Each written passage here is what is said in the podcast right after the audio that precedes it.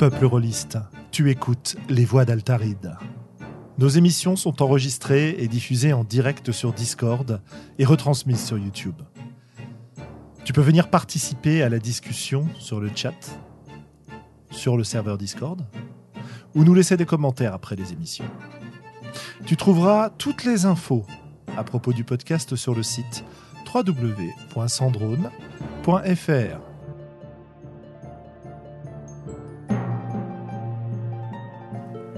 Bonne écoute.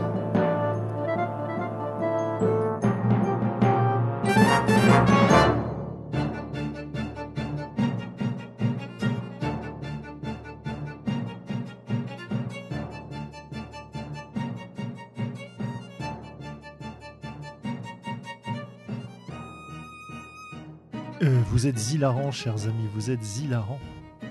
Du verbe zilarer Du verbe zilarer, absolument. Du latin zilarer. Comme vous pouvez l'entendre, euh, ce soir nous sommes particulièrement en forme, particulièrement nombreux et prêts à parler de ce sujet fantastique qui est la magie en jeu de rôle. Bien. Ceci étant dit, ce soir avec moi, j'ai le grand sorcier des donjons Ouais, perdus. En tout cas, en tout cas, ça, le thème de ce soir a soulevé bien des questions. Absolument. Le grand, don, le grand sorcier des donjons perdus, vous l'avez entendu, c'est Globo. Une question d'Eric. euh, le meilleur build pour un sorcier magicien moine de niveau 3. Euh, et quel sort pour euh, mieux dépoter du kobold? Bah ouais, ouais, ouais, tout à fait. C'est pas vraiment une question qu'on avait prévu d'évoquer. Alors, reprenons. Je suis sûr qu'Eric a la, a, la, a la réponse de toute façon. Il dit juste ça pour voir si on est aussi fort que lui. Quoi. Absolument, je pense que c'est tout à fait ça. Euh, reprenons le fil de nos pensées, le fil de notre épisode, le fil de notre sujet. Ce soir, nous allons parler de la magie en jeu de rôle. Et c'est un très très vaste sujet, donc on va évoquer à la fois quelques éléments qu'on a mis de côté suite à la question d'un de nos auditeurs euh, la lors de la dernière émission. On avait déjà commencé à en parler un peu. Une question un peu au finish d'ailleurs, il me semble. C'était une des Tout à dernières fait. questions. Tout à fait, c'est une des dernières questions, donc c'est pour ça qu'on va pouvoir en parler un petit peu plus. Euh... Un match 60 pour Stratholm, non mais c'est fini, c'est plus, du- c'est plus du niveau 60 Stratholm. Euh, ça a changé depuis. Tu parles d'un temps qui a disparu. Puis de toute façon, euh, le T0, euh, bref, Mais ça va peut-être revenir. hein, Ils vont ouvrir des, des serveurs classiques, mon c'est vrai. Donc euh, voilà, donc je disais des éléments de réflexion qu'on a posés pour continuer la discussion de la dernière fois, et évidemment des questions de nos auditeurs qui ont été laissées sur Discord euh, cet après-midi, et il y en a quand même quelques-unes qui sont assez intéressantes, donc on va euh, en évoquer quelques-unes. Avant ceci, avant tout, quelques news. Euh, des news des Wadaltarid, pas tellement. Euh, voilà, beaucoup de retard sur la publication des épisodes en MP3. euh, J'en suis bien désolé, mais, mais le retard va se combler petit à petit, puisque j'arrive enfin dans une période un peu plus tranquille pour quelques semaines euh, au niveau de, de, mon emploi qui me fait manger, voyez-vous. Et donc, ça va me permettre de rattraper ce retard. Euh, à part ça, avec l'équipe de Trollon Palu, euh, nous avons lancé aujourd'hui un petit défi, un petit concours euh, qui s'appelle Traverser l'hiver. N'hésitez pas à aller regarder sur le site. Je vous mettrai l'adresse qui décrit ce, petit, ce petit événement. Et de quoi s'agit-il? Il s'agit en fait de créer un jeu en une page euh, ou presque, dans lequel on va essayer de mettre en place les principes d'un manifeste, le manifeste de la Carewave, euh, dont on a déjà parlé un petit peu ici avec euh, Mathieu B, Manuel Bédoué, etc. On avait déjà évoqué ça par écrit sur le, chat des voix d'Altaride, mais aussi euh, à diverses occasions. Et il s'agit en fait de faire des jeux dont l'enjeu principal est de prendre soin des participants plutôt que de vaincre une adversité. Donc on veut bah, on vous propose de vous lancer dans l'aventure avec un petit twist qui est que les participants vont avoir pour responsabilité d'ajouter un thème supplémentaire à une des autres personnes participant au concours. Voilà, voilà. Ah bah super. Voilà, il a l'onglet ouvert, c'est parfait, formidable, merci. Parce que euh, comme ça, ça m'évite de le taper. Euh, donc voilà, si ça vous intéresse, n'hésitez pas à participer. À l'issue de ce concours, on devrait avoir un petit fascicule qui contiendra quelques-uns des jeux produits pour cette, euh, cette occasion. Vous avez euh, jusque euh, lundi prochain pour vous inscrire en envoyant un mail à contact@trollonpalu.fr et de là on distribuera les, responsabilités à chacun des participants et on vous proposera de participer à cette grande aventure, sachant que on se donne du temps, c'est-à-dire que les, jeux en question, je rappelle une à 10 pages maximum, plutôt une page, euh, seront à rendre pour le 1er mars, donc il y a largement le temps. N'hésitez pas à participer. une des autres idées du concours, c'est de d'en profiter pour euh, suivre, euh, se suivre les uns les autres et se filer un coup de main quand il y en a besoin, ne pas laisser les créateurs en difficulté tout seuls. Voilà. Donc euh, n'hésitez pas. Hein. Puis si ça vous intéresse pas, c'est pas grave. Il n'y a pas de souci. Il y aura d'autres concours. voilà. Euh, donc ça, il y aura un concours où on fait des jeux méchants aussi bah, Peut-être, hein, peut-être, peut-être. Des, jeux extrêmes, qui sait. Euh, il y en a quelques-uns sur le, site Trop pas lu déjà. je... ne les citerai pas ici, euh, eu égard aux oreilles chastes de nos auditeurs et de nos auditrices, mais, mais voilà quoi. vous avez toutes les infos, vous avez le Discord de Trop long pas lu pour en discuter si besoin, et d'autres participants qui se font un plaisir de vous aider. Bref, voilà, voilà. Voilà pour notre. On se fera peut-être un, concours de donjons en une page aussi. Hein. Euh, ça, c'est un truc que j'aimerais bien faire d'ailleurs. Euh, parce que c'est assez sympa finalement. Et que c'est un petit peu l'origine de tout ça. Bien. À part ça, comme je le disais, euh, tout va bien sous nos cieux. Tout va-t-il bien de ton côté, cher Globo? Euh, bien oui, il se passe pas trop grand-chose en ce moment, hein. C'est un peu, Waterloo, Marne-Plaine, euh, la routine, Pas de partie? mais bah, aussi une petite campagne, qui suit, son cas un cas, mais rien de rien d'exceptionnel, rien de très dynamique en dehors de ça. Oh, c'est dingue ça! Bah, ça va revenir Campagne de quoi tu disais, pardon? eh bien, on faisait alors, c'est une campagne de zut, ah, j'ai perdu le fil. De Chroniques oubliées et euh, leur célèbre première campagne qu'ils ont sortie là à. D'accord. Qui est du, du donge à l'ancienne, un peu fleuve. Euh. Je veux pas balancer, mais je crois qu'ils se moquent de toi sur le, sur le chat. Mais oui, mais oui, mais oui, mais oui. Ah ben oui. Ok, ok. Bah, mais je, comprends, il y a, de quoi, y a de quoi se moquer de moi. Cela dit, je joue avec des gens sympas et, l'important, il est de sur ce genre de campagne. Alors, si vous, chat, si vous voulez des conseils, ce genre de campagne qui n'a aucun intérêt ludique, euh, l'important, c'est de prendre plaisir de jouer avec les gens avec qui vous jouez, essayer de mettre de l'ambiance et de et de et de, de, profiter du de, de, la belle histoire qu'on vous raconte en mode bière et bretzel. Et voilà, effectivement, c'est pas de la grande performance, hein, je vous l'accorde du moment que vous vous amusez. Exactement. Parce que c'est bien connu, hein, le jeu de rôle. Euh, bref. Euh, oui, bah écoute, moi j'ai joué, euh, j'ai eu, eu quand même le temps de, de faire quelques parties ces derniers jours. J'ai joué à, à, Libreté en anglais avec des Allemands. Ça ne s'invente pas. Waouh IRL ou ah Non, non, sur Discord. c'est l'auteur Vivien Fialson qui m'a gentiment invité à cette partie et c'était assez cool, je dois dire. Ça fait longtemps que j'avais pas joué à ce jeu. Il, va le traduire en allemand aussi ou...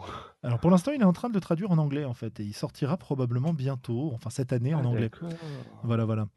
Et j'ai joué à un super jeu qui s'appelle Damn the Man euh, Save the Music, donc un jeu par l'auteur, enfin par les auteurs de Noirlandia, de Questlandia, etc., qui, mmh. euh, qui vous propose de jouer euh, des employés d'un magasin de disques dans les années 90 qui est sur le point de fermer. Et évidemment, euh, bah, on joue le jour d'un petit peu de la dernière chance où une star complètement has-been vient dédicacer son disque, ce qui devrait attirer suffisamment de clients pour renflouer, les caisses. Et bref, jeu très sympa. Et petite campagne aussi avec la clique parisienne que tu connais bien. Euh, on a entamé une mmh. campagne des Chroniques des Féales et euh, pour l'instant, ça se passe très bien. Voilà, dans le, dans le genre plus tradit, quoi. Euh, voilà, voilà. La magie, donc. Voilà de quoi on va parler. la dernière fois, on avait surtout parlé de l'idée de la magie freeform contre la magie sous forme de liste de sorts. Alors, qu'est-ce qui nous mmh. intéresse aujourd'hui? Ce qui nous intéresse aujourd'hui, ça va être de, de, parler de ces différents systèmes de magie, de parler de ce qu'on peut faire avec, de répondre aux questions des auditeurs, et d'essayer de s'intéresser à la façon dont on écrit des bonnes histoires en utilisant la magie, n'est-ce pas? Parce mhm. que euh, des bonnes histoires pour du jeu de rôle, entendons-nous bien. Hein. On ne parle pas de, de romans ici, même si j'évoquerai aussi le sujet, parce que euh, on a des, des réflexions très très intéressantes d'un auteur de fantasy que j'aime beaucoup, qui s'appelle Brandon Sanderson, à ce propos. Il a Eh même oui. écrit ce qu'il appelle ses lois de la magie. Euh, donc, euh, hum, C'est- euh, tu veux dire, il oui. a écrit un, un article indépendamment de, Trois articles, ouais. des romans? Oui, oui, tout à fait. Il a écrit trois articles sur euh, la façon d'écrire des systèmes de magie pour des romans de fantasy intéressants. Voilà. Et, D'accord. euh, et, euh, moi, c'est quelque chose que je trouve très très intéressant. Donc on va, on va évoquer cet aspect-là. Je pense qu'on va parler surtout de magie, mais pas de ce qui peut s'approcher de la magie, comme les pouvoirs des super-héros, ce genre de choses, puisque ça, on en a déjà parlé dans un autre numéro. Euh, Mhm. même si ça pourrait être considéré comme une forme de magie, et on est bien dans l'idée de parler des- de la magie dans les univers qui contiennent du fantastique et de la magie, et pas de parler de euh, l'ésotérisme, euh, de notre monde, de l'occultisme, ce genre de choses. On est vraiment concentré sur le côté jeu de rôle aujourd'hui. Euh, on remet nos chapeaux pointus, on sort nos, nos baguettes et nos baguettes de boules de feu, j'allais dire, euh, nos robes euh, d'archimage, et on est prêt, euh, Globo, euh, à parler de tout ça, quoi. Bah ouais. Bah ouais. hein.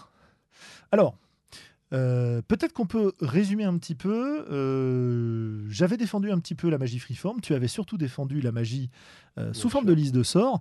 Est-ce que tu peux nous expliquer ce que c'est que cette magie sous forme de liste de sorts? Je parlerai un peu du freeform derrière.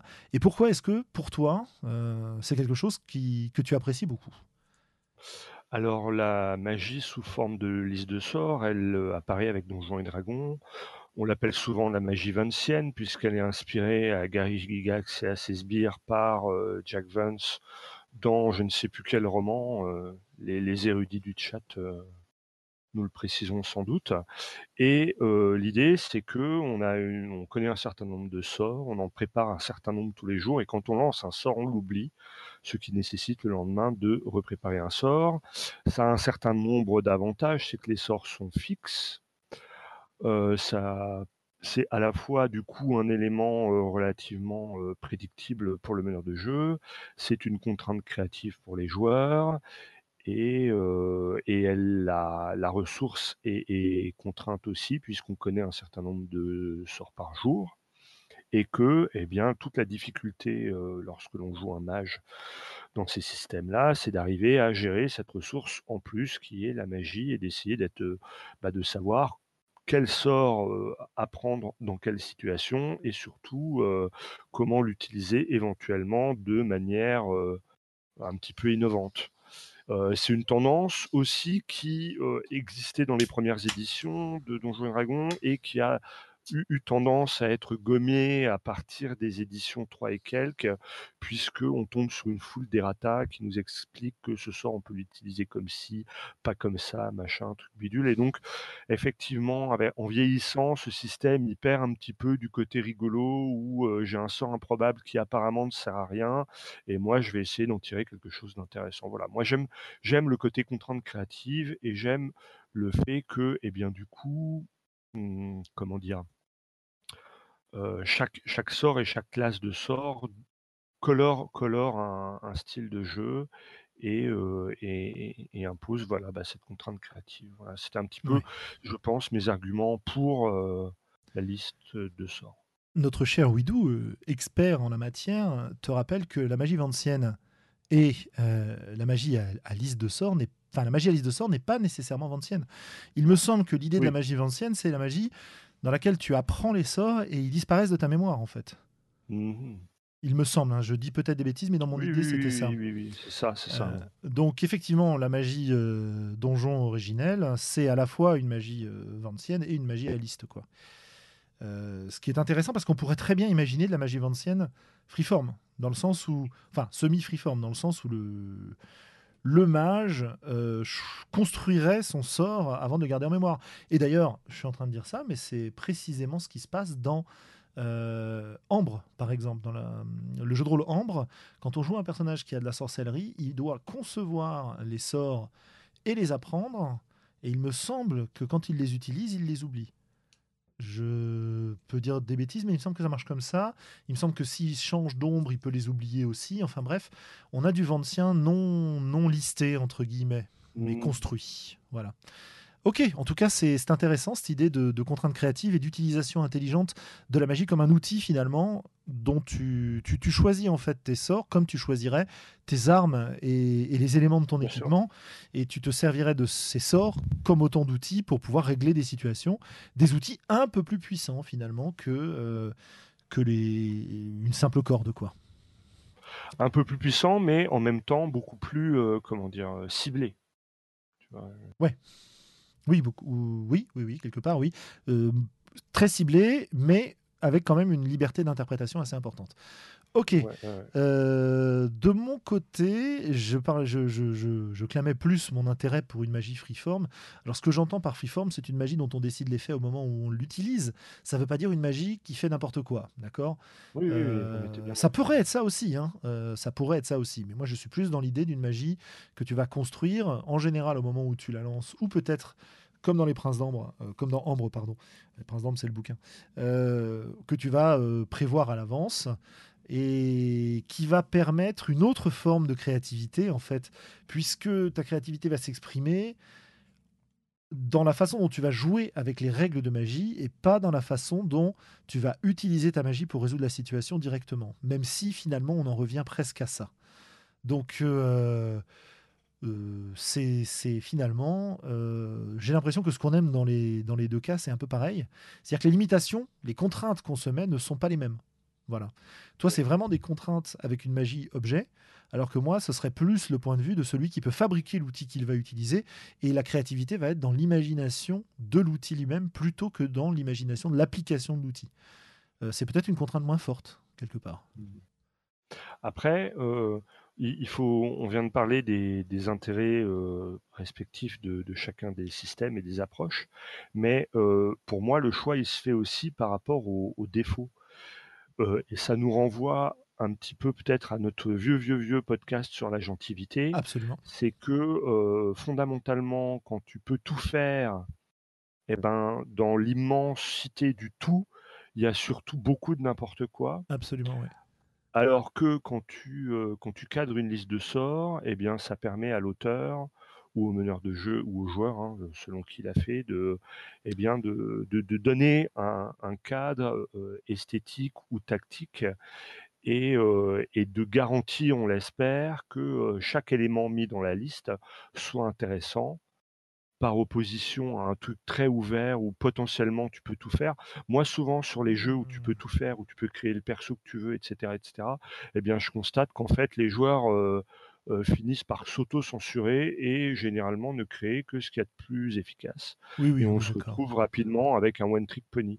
Et donc, pour moi, l'intérêt de, de, la liste de sorts, c'est que euh, eh ben, elle va te contraindre aussi par défaut à utiliser des trucs que tu n'aurais pas eu sinon. quoi. Oui, euh, c'est rigolo parce que j'ai le même argument contre la liste de sorts où finalement on sait très bien que dans des jeux tactiques, euh, on va très vite identifier des sorts qui sont efficaces, des sorts qui ne sont pas efficaces, et on va mémoriser uniquement les sorts efficaces pour les utiliser euh, face à l'aventure, avec la petite nuance qu'on ne sait pas forcément face à quoi on va se retrouver, et donc que cette espèce de, pari prédictif n'est pas toujours intéressant.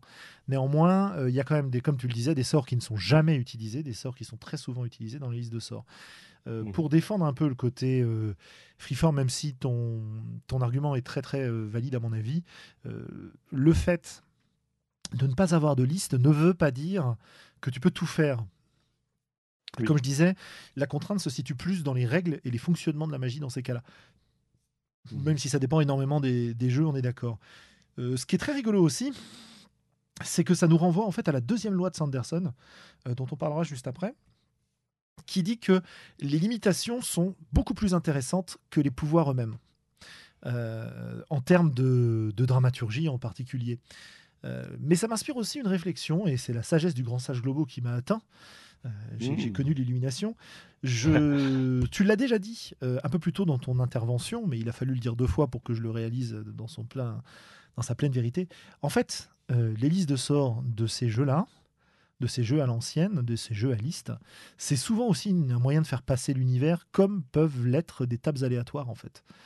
Euh, et, c'est vrai que de ce point de vue-là, euh, la liste de sorts est très intéressante parce qu'elle va permettre, en fonction des sorts que l'on fait apparaître dans le jeu, de euh, dire des choses sur ce jeu. Il y a un exemple qui est donné très très régulièrement, et la dernière qui en a parlé, c'est euh, Sarah Newton euh, dans, un, dans une interview, je crois qu'elle a faite à propos de, de sa traduction de Capharnaüm. Pourquoi est-ce que il n'y a pas de sort de contraception dans Donjon? Parce que si on réfléchit de manière un peu, un peu j'allais dire réaliste, mais c'est pas vraiment le mot, mais euh, de manière pratique, c'est probablement un des premiers sorts qui aurait été inventé, le sort de contraception. Mhm. alors alors qu'il y a euh, la célèbre euh, ceinture de changement de sexe. Absolument. Absolument, dans Donjon, il y a ça, oui, tout à fait. C'est super. Euh, encore un, un objet qu'on remettrait bien dans nos parties aujourd'hui, n'est-ce pas? Aïe, aïe, aïe. Bref. Euh, quelle connerie. Mais euh, quoi qu'il en soit, euh, quoi qu'il en soit, voilà. Dire des choses sur le monde dans lequel on est, c'est c'est très intéressant. Ça passe beaucoup dans Donjon, peut-être par les, les noms des sorts. Tu sais, tous ces noms de sorts auxquels sont associés des noms de magiciens. Des noms de Notamment. magiciens, ouais, bah ouais, ouais.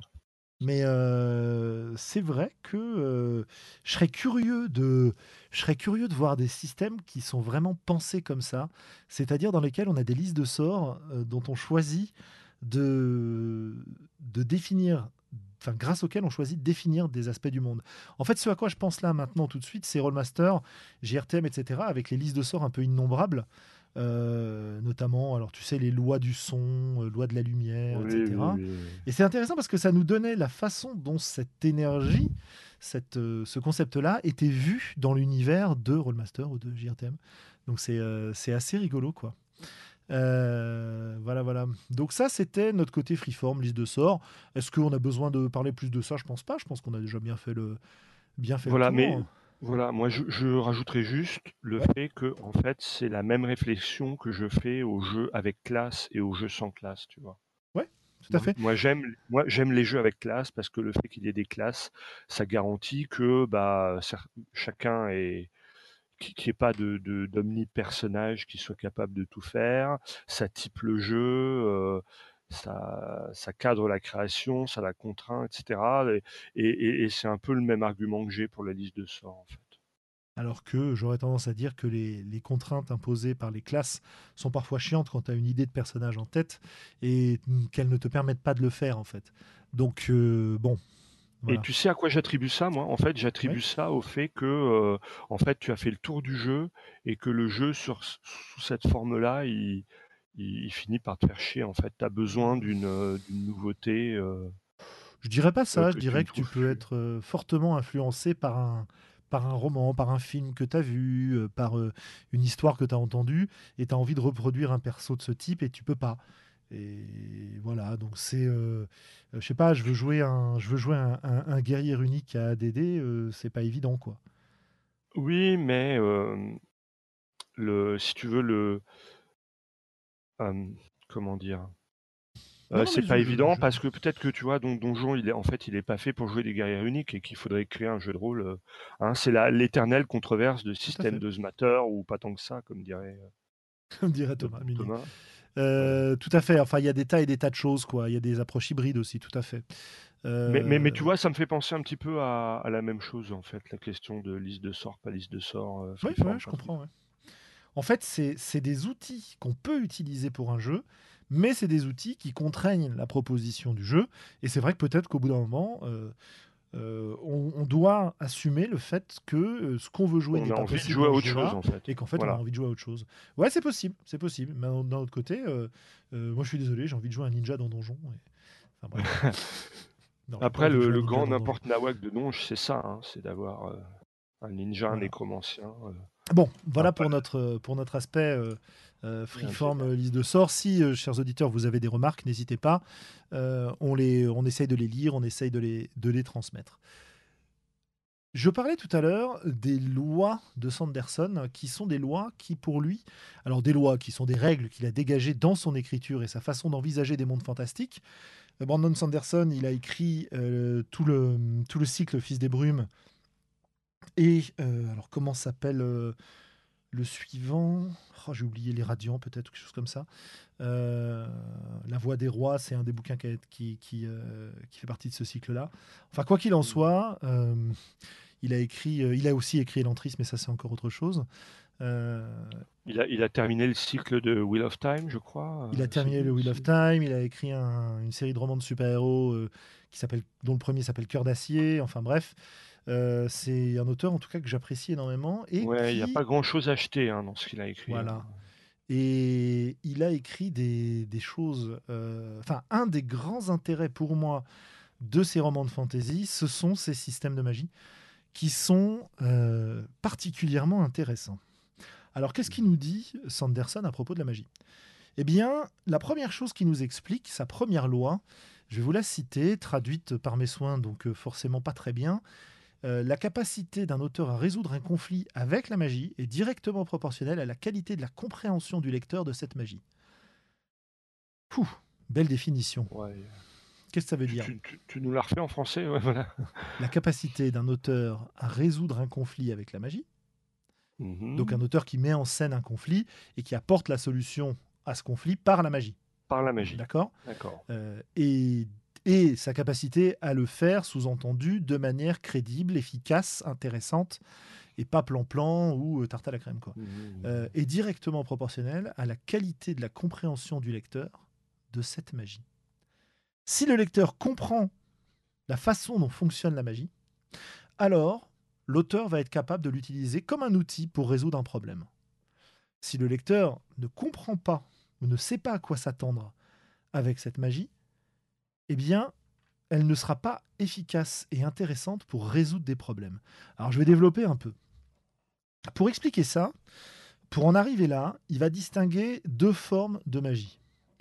Il va distinguer une magie euh, douce, soft, molle, on pourrait dire, et Mhm. une magie dure, une hard magic, donc euh, beaucoup plus contrainte. Et pour lui, disons-le direct, c'est un continuum.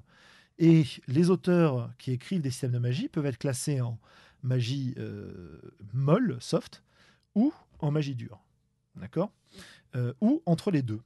Par exemple, pour spoiler un peu la façon dont il voit les choses, Tolkien, George Martin, c'est plutôt le côté soft magic. Euh, le côté hard magic, ça va plutôt être ce qu'on trouve dans les comics. Ça va plutôt être ce que lui fait. Ça va plutôt être ce qu'on trouve dans. euh, alors, il cite un exemple qui est intéressant parce que je ne l'avais pas envisagé comme de la magie. C'est euh, Isaac Asimov et euh, ses lois de la robotique. Ça, c'est la hard magic. Et puis, entre les deux, il va placer des auteurs comme J.K. Rowling avec le cycle d'Harry Potter. Alors, qu'est-ce que ça veut dire que tout Mhm. ça?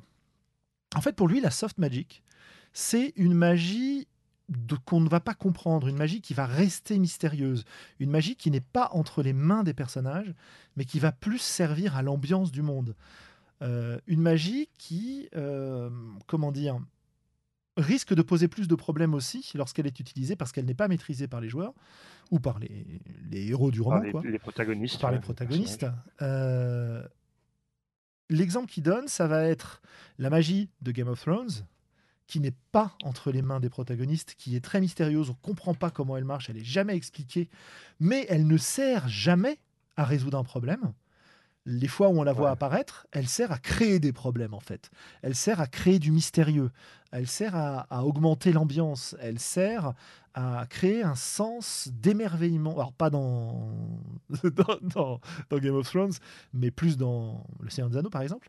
Elle va servir à créer un sens d'émerveillement vis-à-vis du monde.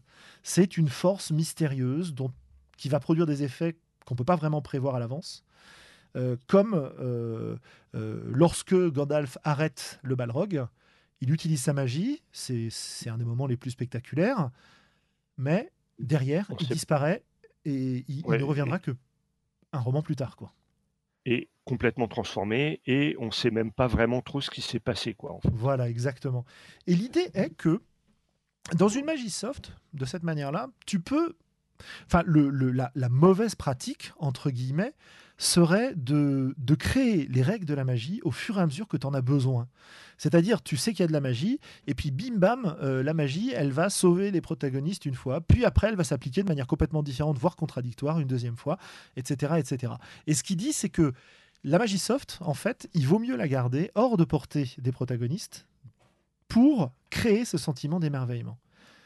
La magie dure, De l'autre côté, c'est l'inverse. Sais à quoi ça me fait penser, la, Ouais. la magie soft, telle que tu ouais. le décris Ouais. Ça me fait vraiment penser au célèbre Ta gueule, c'est magique, quoi. Oui, exactement. Sauf que le ta gueule, c'est magique. C'est quand c'est bien utilisé, que ça reste un élément à distance pour mettre en place un scénario, euh, ça marche. Quand c'est pour mettre un obstacle immédiat dans la gueule des PJ ou qu'un PJ s'en serve pour résoudre la situation, ça devient vach- vachement moins intéressant, quoi. Ça devient pénible. Ça devient même pénible, on peut le dire. Euh, voilà. Alors, sa magie dure, de l'autre côté, ça va être l'inverse. Ça va être une magie qui est au contraire bien connue, bien comprise, parce qu'elle a déjà été introduite dans le roman, parce qu'on en a expliqué le fonctionnement, qu'on en a expliqué le coût, les conditions d'application, etc. Euh, et cette magie est beaucoup moins mystérieuse, nécessairement. On perd ce sens de l'émerveillement, mais on gagne la jubilation de voir le personnage utiliser son astuce en utilisant cette magie qui a des règles précises pour résoudre sa situation. La magie Mhm. est un outil qui va servir au protagoniste à avancer dans l'histoire, en fait. Et, et- et c'est pour ça que euh, c'est pour ça qu'il met euh, Asimov et les, et les lois de la robotique dans, ce, dans cette catégorie-là. C'est-à-dire qu'Asimov euh, donne trois lois de la robotique, qu'il ne déroge jamais à ces lois et que pourtant il utilise ces lois pour faire avancer son récit de manière euh, multiple, pour écrire des tas d'histoires avec. Et le lecteur sait à quoi s'attendre, il a compris les lois de la robotique. Et donc, il va pouvoir anticiper ses effets, il va pouvoir prévoir ce qui va se passer à différents moments, et il va pouvoir déduire aussi, et peut-être euh, euh, mener l'enquête dans certains cas, etc. etc. Donc c'est c'est vraiment, vraiment très intéressant. Et, ce qui est encore, et là où il va encore plus loin dans, son, dans, dans, son, dans sa réflexion, c'est que bah, il va expliquer par exemple que dans Harry Potter, la magie, elle est à peu près 50% euh, soft, 50% hard. Dans le sens où on a une magie qui, à l'intérieur d'un même bouquin, est très cohérente, avec des règles qui sont assez précises, Mhm. mais pour avoir des ressorts dramatiques entre les bouquins, euh, elle va euh, ajouter de nouvelles choses, violer ses règles, etc., etc. Ce qui veut dire que on a à la fois une espèce de cohérence locale et une, un mystère plus général, puisqu'on ne sait jamais ce que la magie va pouvoir nous apporter vis-à-vis du monde, alors qu'on sait ce que Harry Potter va faire avec sa magie, tu vois. Ouais. Donc c'est euh, hyper intéressant. Et évidemment pour moi, évidemment pour moi, euh, ce sont des réflexions, cette première loi de la magie, qui peuvent s'appliquer très très bien au jeu de rôle et qu'on peut utiliser pour caractériser les systèmes de jeu. À ton avis, dans les systèmes euh, qu'on a en général, on est plutôt dans quelle forme de magie? Alors moi, moi déjà, j'aimerais revenir un petit Alors peu vas-y, sur reviens sur les- ce que j'ai dit, pardon. Et euh, euh, effectivement, ça cette classification, elle fait euh, référence à ce qu'on peut appeler les, la SF de type Art Science, par exemple. Exactement, oui, oui, c'est le parallèle qu'il fait. Mais, mais on peut aussi effectivement opposer une magie qui soit vue telle une science à une magie qui soit simplement perçue comme du merveilleux, Oui. au sens euh, du merveilleux, euh, encore une fois, dans la, dans la littérature, quoi, tu vois, du, du Mm. fantastique qui est qui n'est pas expliqué par l'auteur, qui est juste. Oui. voilà. Tout à fait.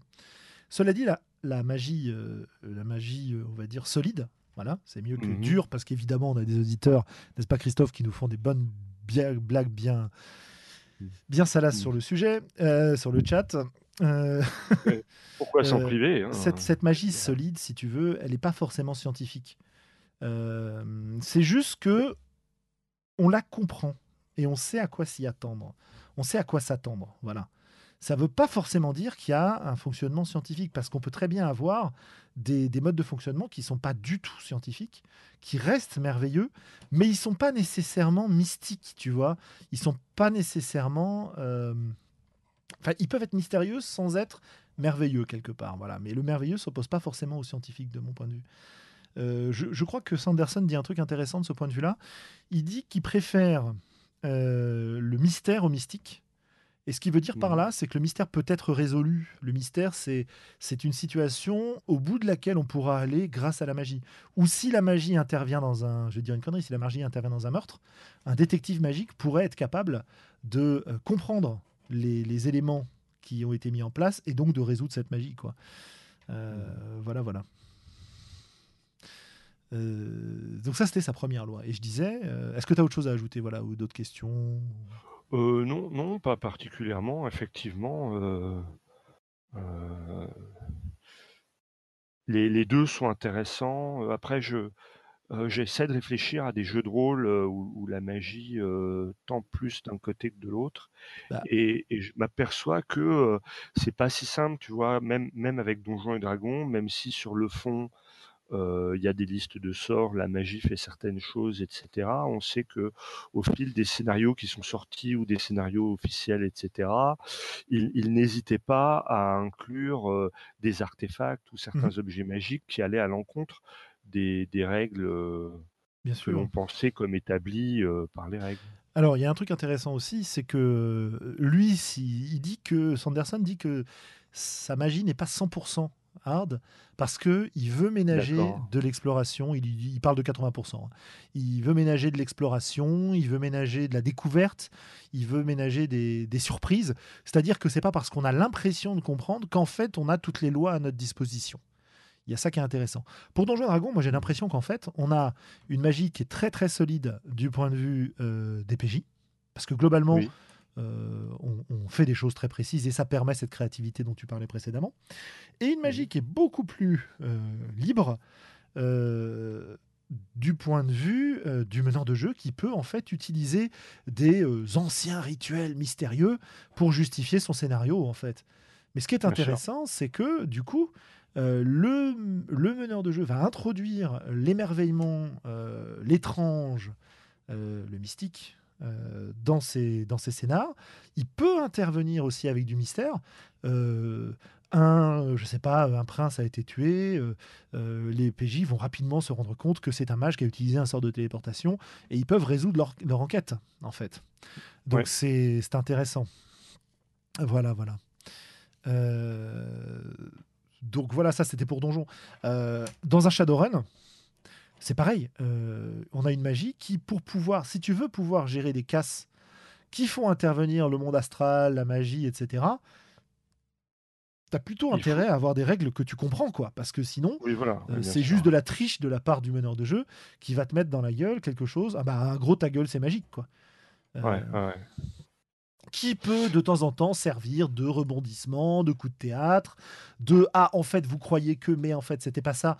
Euh, non non, je vous assure, euh, c'est pas une violation de ce qu'on a dit, mais c'est simplement que vous n'aviez pas toutes les règles en place. Ça c'est une possibilité. Mmh. Hein. Euh, donc qui marche un peu au début, mais plus avec les, bah, Voilà, ça dépend combien de fois tu le fais, combien de temps tu l'utilises, etc., etc.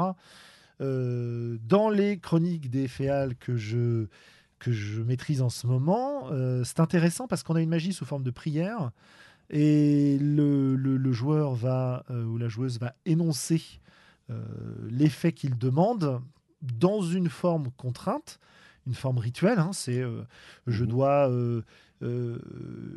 dire une incantation poétique sous la forme d'une phrase, d'un quatrain, d'une strophe, de ce que tu veux, avec des mots-clés à l'intérieur. Et en fonction du nombre de mots-clés, je tire les dés.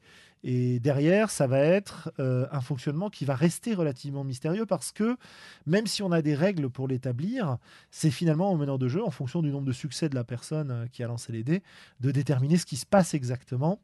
Et il a une certaine liberté pour interpréter les faits, si tu veux. Donc on est pour moi dans une magie qui a des règles parce qu'elle doit être gérée dans la partie, mais qui n'a qui a beaucoup, beaucoup moins de règles dans l'univers sur la forme de ce qu'elle peut faire. Ce qui va déterminer ce qu'elle peut faire, c'est le jet de dé que tu réussis. Voilà, combien de succès tu as fait. Mais par contre, euh, qu'est-ce qu'elle est capable de faire dans l'univers? Bah, On ne sait pas, parce que finalement, euh, plus tu fais de succès, plus l'effet est puissant, etc. Donc ça, c'est vachement, c'est vachement sympa. quoi. Euh, derrière Qu'est-ce que j'ai comme autre système de magie euh, auquel je peux bah, penser Ars Magica, peut-être bah, Ars Magica, oui, très intéressant. Ars Magica, on va carrément utiliser des formules magiques qu'on va construire. Euh, avec euh, un domaine d'action de la magie et un verbe d'action de la magie. Quoi. Par exemple, Créo Ignem, ça va me permettre de fabriquer une boule de feu, alors que, je sais pas moi, alors c'était quoi? Alors, Je me souviens plus, Imago Mentem ou un truc comme ça qui va me permettre de Euh, alors c'est quoi? C'est lire les pensées ou c'est de, de, créer des illusions? Je me souviens plus, euh, j'ai oublié.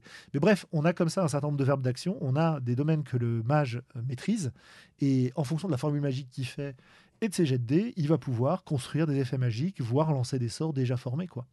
Donc là, on est plutôt dans une magie qui, qui n'est pas vraiment mystérieuse, même si je ne sais plus si toute la magie est codifiée comme ça et si on n'a pas des systèmes de, magie plus puissante qui n'obéirait pas à ces règles. J'ai l'impression que c'est quelque chose qu'on retrouve en fait dans plein de jeux.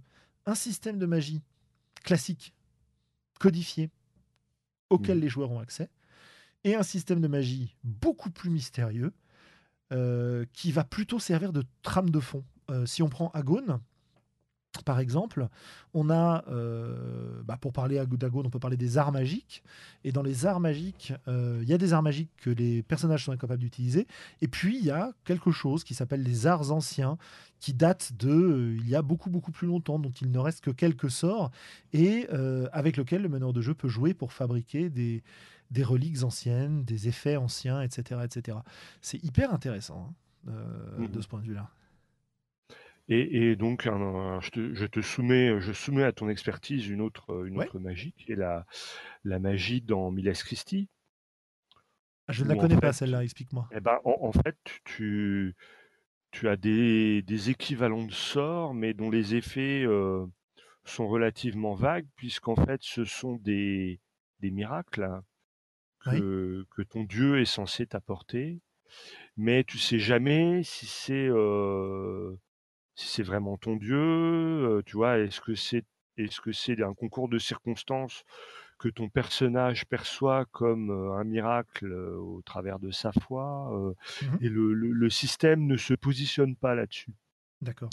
Ce qui fait que en fait, eh bien, effectivement, le joueur, il aspire, il aspire à un effet, il en paye le prix par les cartes qu'il a mis de côté, et puis l'interprétation, elle est, euh, elle est, elle est très libre de la part de, celui qui la met en scène. Bon, euh, généralement le meneur de jeu, hein, vu qu'on est quand même dans un, dans un dispositif assez classique, mais euh, quelqu'un qui voudrait intégrer un petit peu plus d'indie dans le dans le dispositif pourrait très bien le faire.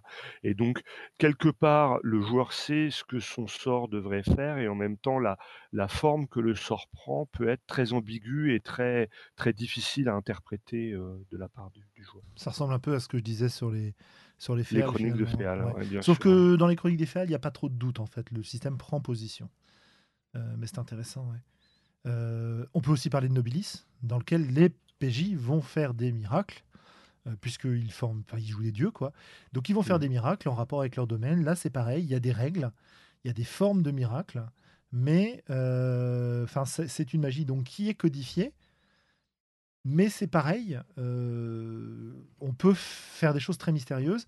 Et à ceci se rajoutent des lois magiques du monde, un monde magique, alors je sais plus comment il s'appelle, un monde mystique quoi, qui se superpose à la réalité et qui lui n'obéit pas à ces règles-là qui est soumis euh, au miracle des, personnages, mais qui, qui peut euh, incarner cette magie mystérieuse, génératrice de problèmes, génératrice d'histoire et d'ambiance, plus qu'outil à utiliser. Euh, oui?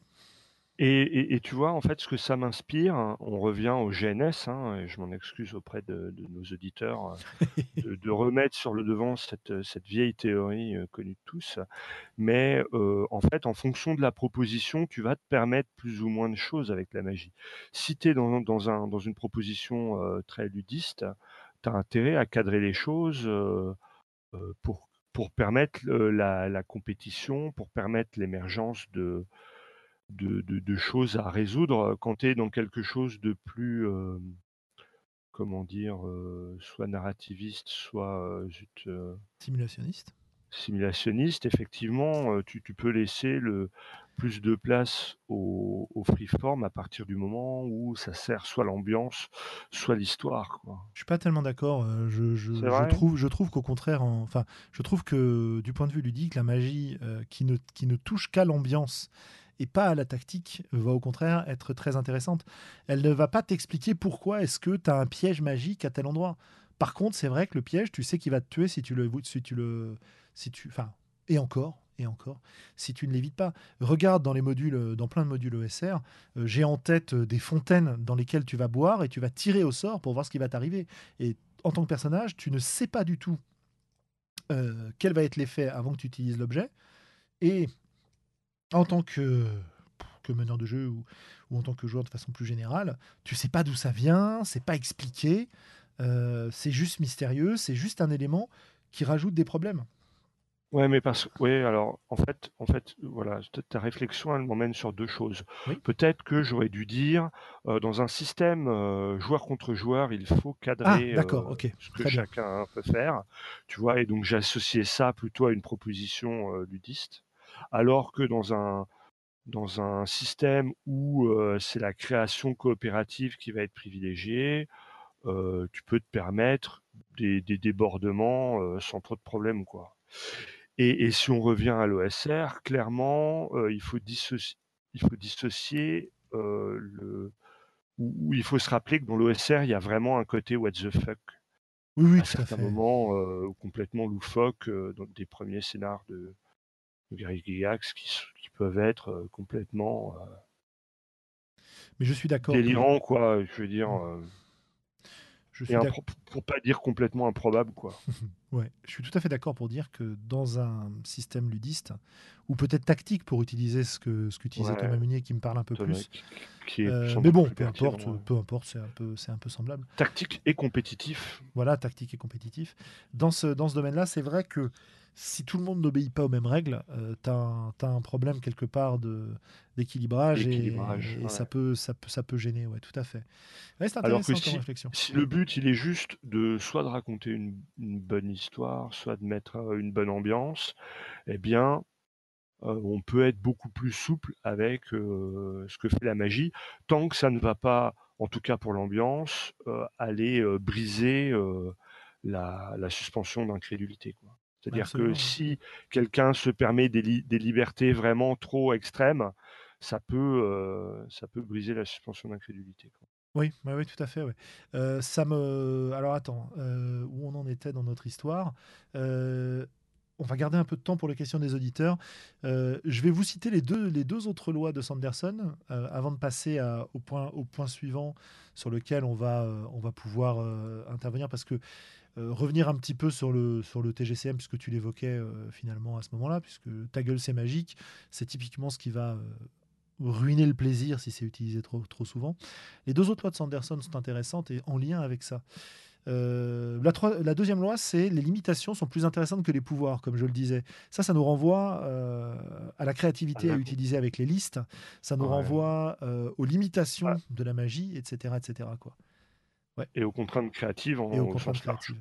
C'est plus intéressant d'être face à une situation que tu peux régler par la magie, mais où la magie ne réglera pas tout, euh, Mhm. et de savoir ce que la magie ne te permet pas de faire, plutôt que d'être dans un contexte. Alors, encore une fois, ça dépend, il y a des exceptions, etc. Où euh, ta magie est infinie et n'a pas de limitation. Parce que si ta magie est infinie et n'a pas de limitation, finalement, il n'y a pas d'enjeu, Il n'y a plus de Euh, problème. il n'y a plus de problème, il n'y a plus de conflit, il n'y a plus rien. quoi. Mhm. Et il ne s'agit Oui. pas forcément de dire ces éléments dans ces, ces situations dans lesquelles la magie ne fonctionne pas. Parce que ça, c'est un petit peu facile en fait. Euh, la magie ne fonctionne pas. C'est plutôt la magie fonctionne, mais à tel prix. La magie fonctionne, mais à telle faiblesse. L'exemple qu'il donne dans son article sur le sujet, le premier exemple qu'il donne, c'est l'exemple de Superman. Qu'est-ce qui va définir Superman? Ses pouvoirs immenses ou le fait qu'il soit faible face à la kryptonite et qu'il ait des valeurs morales qui lui ont été inculquées Mmh. par ses parents qui l'empêchent de tuer tout le monde? Euh, c'est plus ces limitations qui vont caractériser le personnage que l'étendue maximum de ses pouvoirs, qui sont quand même relativement immenses dans le cas de Superman, évidemment. Donc, euh, il il y a- je pense que c'est un exemple qui nous parle bien, ça. Euh, comment je vais faire pour résoudre la situation avec ma magie, sachant que ma magie ne me permet pas de tout faire, que ce soit parce que je n'ai pas les composantes, que ce soit parce que je suis à la fin du donjon et que j'ai plus de sort à lancer, que ce soit parce que le rituel que je veux utiliser a des conditions spécifiques euh, que je vais devoir réaliser, euh, etc., etc. De la même manière, dans les mains d'un d'un ennemi, si l'ennemi peut invoquer son armée de démons comme ça en claquant des doigts, il n'y a pas de scénar. Et sans contrepartie. Et sans contrepartie. Alors que s'il doit être en haut d'une montagne dans une grande tempête euh, et rire de manière démoniaque après avoir expliqué son plan au PJ, là on est dans une situation qui est quand même vachement plus sympa, quoi. Bah ouais. N'est-ce pas? Déchaîné, Christophe, ce soir. Hein. Euh, donc, euh, voilà, voilà. C'est les limitations sont plus intéressantes que les pouvoirs. Je vais y revenir sur, euh, sur un point suivant. Et la troisième loi, par contre, est moins pertinente pour ce qu'on en fait, mais intéressante en termes de game design et de, de world design et d'écriture d'histoire. Il dit étendez ce dont vous disposez avant d'ajouter quelque chose de nouveau. En gros, allez explorer les possibilités de votre magie avant de créer de nouvelles lois, créer de nouvelles choses et d'ajouter de nouveaux pouvoirs. Euh, et ça, c'est quand même relativement intéressant, euh, puisque c'est malheureusement une chose qu'on fait assez peu dans des jeux où les PJ évoluent très vite. Euh, quand on joue à Donge en mode un peu accéléré, où on va gagner, je sais pas, bah, comme on avait fait, tu sais, quand on avait testé la mmh. cinquième, un niveau par, par scénar, finalement, on n'a pas le temps d'explorer l'étendue de ce que peut nous permettre euh, notre puissance actuelle, puisqu'on a tout de suite de nouveaux pouvoirs, de façon permanente de nouveaux pouvoirs, etc. etc., etc. Euh, ouais, Doc Dandy nous dit un bon exemple d'univers où la magie a des frontières qui créent de l'intrigue. Bah, c'est Full Metal Alchemist, ouais, on est parfaitement d'accord. quoi. Euh, oui, oui, la transmutation humaine vous permettra peut-être de ressusciter votre maman, mais il y a un prix à payer, la loi de l'échange équivalent, etc. Et ça, ça va créer, bah, ça va être la base de, de l'histoire de la série, tout simplement, quoi pour prendre euh, cet exemple-là. Et puis derrière, ça va créer des tas et des tas de choses. Donc voilà pour les lois de Sanderson. Et ce sur quoi je voulais arriver, euh, c'est euh, autour de ce... Du côté MJ, quand on a la magie qui déborde un peu de ce qu'on veut en faire et qui élimine l'histoire plutôt que la créer, c'est un peu le ta gueule, c'est magique. Mais du côté PJ, ça existe aussi finalement, avec ces magies qui sont les magies tueuses de scénario, quoi. La télépathie quand tu joues une histoire d'espionnage et d'intrigue dans une cour Medfan, quoi. Euh, la, télépathie, la divination, la euh, téléportation. certaines divinations, certaines téléportations, euh, le spex dans Vampire dans certains cas, comme dit Uyop, etc. Qu'est-ce qu'on en fait de ça, à ton avis, de cette, de cette magie tueuse de scénar? Est-ce qu'il faut l'interdire? Ben, c'est une contrainte créative, en fait. Enfin, moi, la manière dont je le, dont je le prends en étant un vieux donjonneux, mmh c'est que c'est une contrainte créative à prendre en compte quand tu, quand tu écris ton scénar ou quand tu prévois ton scénar. C'est-à-dire que tu te poses la question de, bon, bah, la, la solution de facilité, c'est euh, d'aller parler avec le mort. Donc, l'assassin qui a assassiné le roi, il sait qu'on aurait pu parler avec le roi. Donc, il va, donc, euh, toi, en, fait, il, va y avoir tout un jeu méta où mmh tu vas penser dans la création de ton scénar comment le PNJ, qui lui aussi est dans ce monde-là et qui lui aussi sait comment ça marche, euh, bah, qu'est-ce qu'il va faire pour empêcher que, que la solution de facilité à coup de je claque un sort et j'ai la réponse, elle puisse être utilisée. Et c'est ça qui va faire l'aventure c'est à la fois ce qui va frustrer les joueurs et c'est ce qui va faire l'aventure. C'est-à-dire que quand le joueur dit très bien, le roi est mort, on a son cadavre, bah, jette mon, sort de parler avec les morts, et que toi, meneur de jeu, tu dis bah, le cadavre reste muet. Il y a généralement un petit moment de frustration de la part du joueur, alors que la, la réponse attendue, c'est tiens, c'est étonnant, ça ne se passe pas comme d'habitude et c'est le début de Vogler, tu vois. C'est tous les jours il se passe la même chose et aujourd'hui il y a un événement inattendu. Je devrais pouvoir parler avec ce cadavre, je n'y arrive pas. C'est donc qu'il se passe quelque chose d'exceptionnel et que se passe-t-il? Ça c'est pas toujours pris comme ça par les joueurs et pourtant c'est comme ça qu'il faudrait que ça le soit. À condition de ne pas le faire trop souvent et que ça reste l'exception. Parce que c'est ça aussi le problème. Si à chaque scénar ça se produit, T'as un problème. Oui, bien sûr, bien sûr, mais à toi en, tant que meneur de définir les enjeux de ton scénario, quoi. Oui, bien sûr. Euh, bien et, tu vois, parce qu'il y, a des fois où quand tu fais ton scénario, tu vas compter que euh, les joueurs vont penser à interroger la victime avec un sort de euh, parler avec les morts. J'aurais tendance à penser qu'il faut que ce soit un ressort et un, ressort à rebondissement et pas un mur en fait. Parce que très souvent par des, des meneurs de jeu peu imaginatif, euh, que ce soit euh, ou des scénarios du commerce, hein, ou, euh, ou des gens débutants qui n'ont pas l'habitude, enfin bref, ou moi-même un soir de fatigue, c'est des solutions qui vont te permettre de mettre un mur et de, de renvoyer les joueurs ailleurs. Alors que si mmh effectivement tu as prévu derrière qu'il y ait une vraie raison que les joueurs peuvent trouver relativement facilement de pourquoi ce mort ne va pas leur parler, euh, là, tu as quelque chose d'intéressant, tu vois. Euh, parce que ça va te dire, ah, mais en fait, ça veut dire qu'il y a un nécromancien dans l'histoire, par exemple. Ah, mais ça Mmh. veut dire qu'il y a quelqu'un qui a fait en sorte qu'on puisse pas parler. Pourquoi? Qu'est-ce que ça m'apporte Voilà. comme info? Dans quelle direction ça renvoie à mon histoire? Tu vois? Et, et ça, si tu veux, c'est juste une question de s'être posé la question quand tu as préparé ton scénario et d'avoir trouvé des réponses qui, euh, qui nécessiteront peut-être un petit peu d'investigation et qui paraîtront crédibles dans un système où les, les, les, les contours de la magie sont connus. Oui, c'est pas facile si effectivement on est dans du soft magic tel que tu l'as décrit au début, mais si on est dans du hard magic, alors eh ben euh, on sait que à tel endroit euh, euh, dans le monde éthéré la, la divination ne marche pas. euh, Bah, si on est dans du, etc., si on est dans du soft magic, on s'est déjà trompé parce que dans du soft magic, Bien sûr. la magie ne doit pas, enfin ne devrait pas servir d'outil pour résoudre des situations. Euh, Mais elle serait plutôt euh, là pour dire euh, le roi a été assassiné, toutes les portes étaient fermées, euh, son corps porte des marques spécifiques de une ancienne malédiction du machin. Ah Mhm. ok, oh c'est oh là on sait pas trop comment ça Oh, marche. c'est ces bizarre, mais voilà, ouais. C'est bizarre, on va aller explorer et tout, tu vois. Alors que Et, si, et si t'es dans du, dans du hard magic comme Donge, Ouais. eh ben en fait, quand t'es meneur de jeu, t'es censé être l'expert et t'es es censé avoir euh, bah, envisagé toutes les possibilités quand t'as quand as créé ton scénar Mhm. et et que justement ces possibilités soient des solutions pour les joueurs d'avoir certains indices qu'ils ne pourraient pas avoir autrement, etc., etc. voilà. Mais ça demande, ça demande effectivement, euh, quand tout ça est aussi complexe que ça peut l'être à Donjons et Dragons au bout d'un moment, eh ben, un sacré savoir encyclopédique et, euh, c'est ce qui peut aussi rebuter, euh, voire faire chier pas mal de joueurs. hein, Oui, tout à fait. Après, tu as aussi les solutions pour botter un peu en touche ou pour décaler le problème qu'on utilise et qu'on a déjà cité pour des jeux d'enquête. Par exemple, oui, bah, le roi te répond.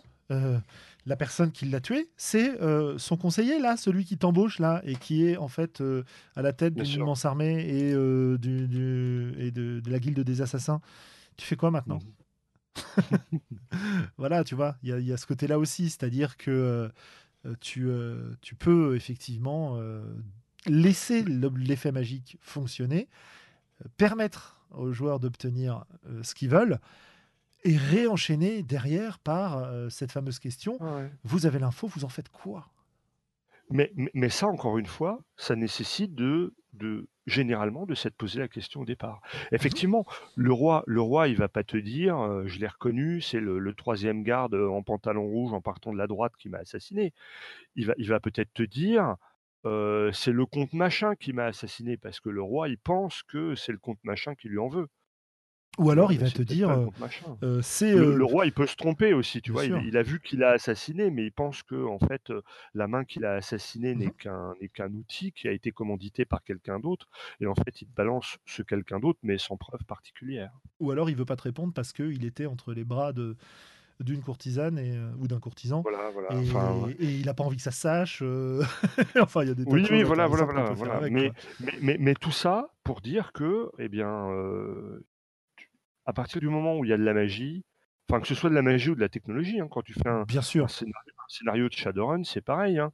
Il faut expli- expliquer euh, pourquoi le virus machin a fait ça dans le système bidule qui aurait dû être, être euh, protégé par le firewall truc, euh, etc. Tu vois. Ouais, absolument Et, et donc ça, c'est des questions que, auxquelles tu es obligé de réfléchir en préparation ou, ou en improvisation. Quand tu l'improvises, tu as intérêt à vite fait dans ta tête ou à te noter sur un coin de la table des explications plausibles pour les effets générés. Quoi. oui c'est ça il faut il faut pas je pense que ce qu'il ne faut pas faire c'est puiser dans la magie pour euh, accumuler des obstacles qui vont retarder les joueurs parce que tu as envie que ton scénar dure un peu plus longtemps Euh, mais je, dis ça mais je, je l'ai Ah déjà bah, fait hein, plein de fois et, ça- et ça marche pas très bien Godin.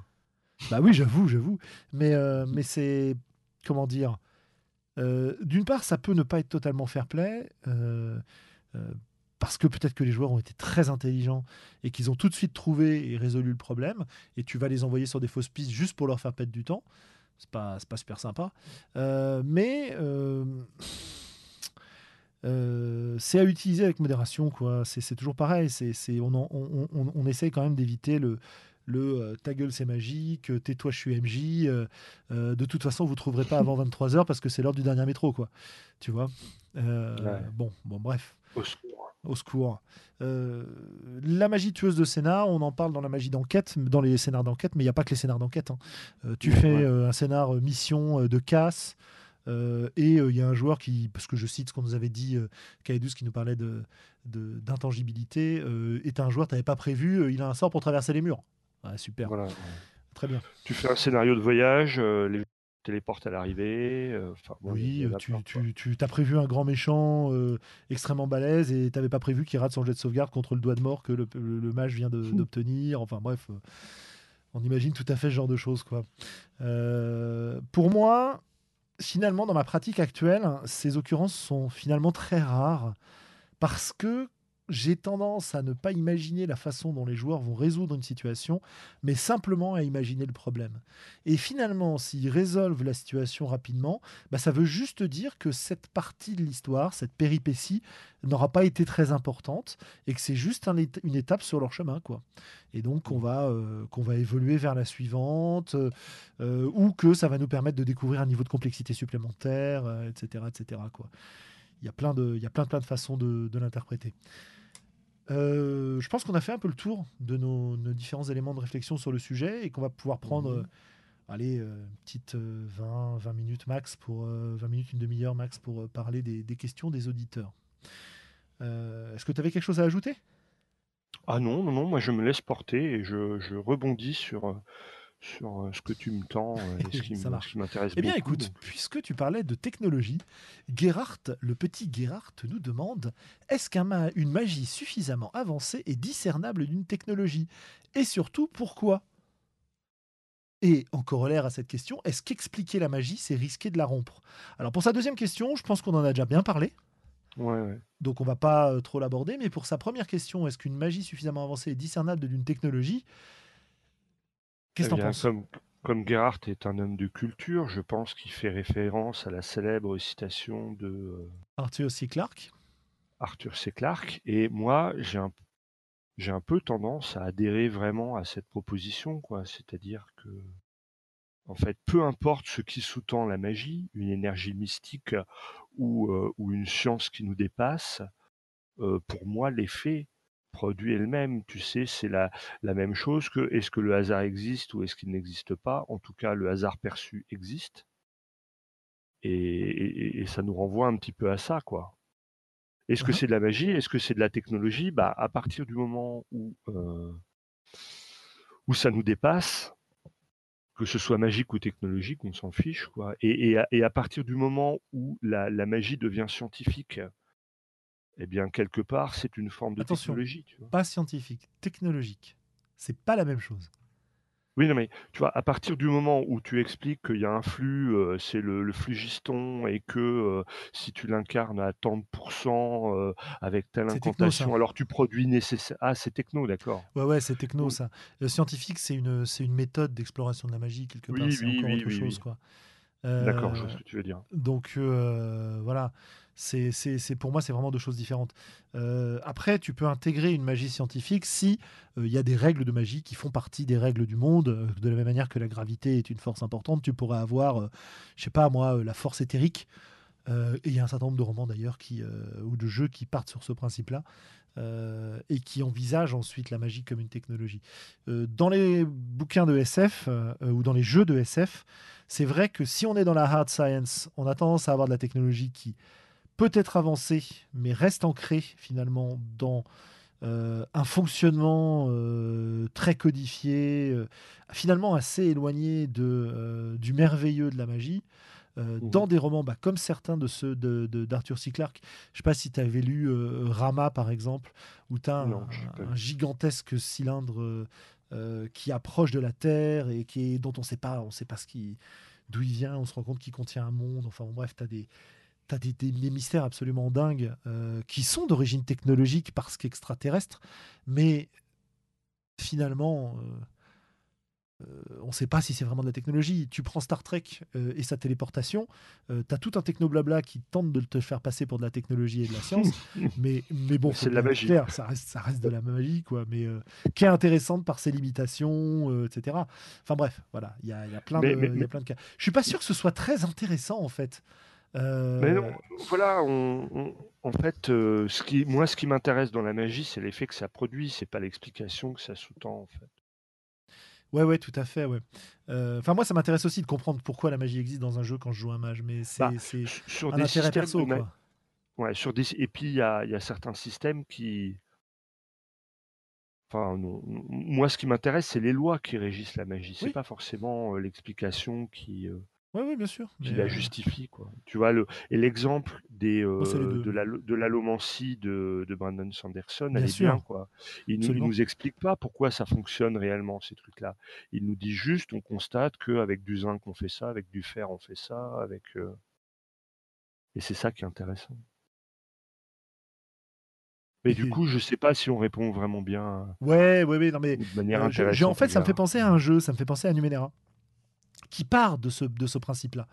Dans Numenera, tu joues des habitants du, du 9e monde. Quoi. Il y a eu 9 gigantesques civilisations, ou 8 gigantesques civilisations, pardon, qui, se sont, euh, qui ont vécu et qui se sont éteintes avant toi, et qui ont laissé euh, des reliques d'une technologie incompréhensible dans le monde autour de toi, qui sont les Numenera et qui sont euh, les, les Cyphers. Et alors, je sais plus comment ça s'appelle en français, je suis désolé, j'ai pas vu la traduction française. Euh, hmm. Mais l'idée, c'est que tu as plein d'objets euh, qui sont clairement des objets techno, mais dont l'effet est magique, quoi.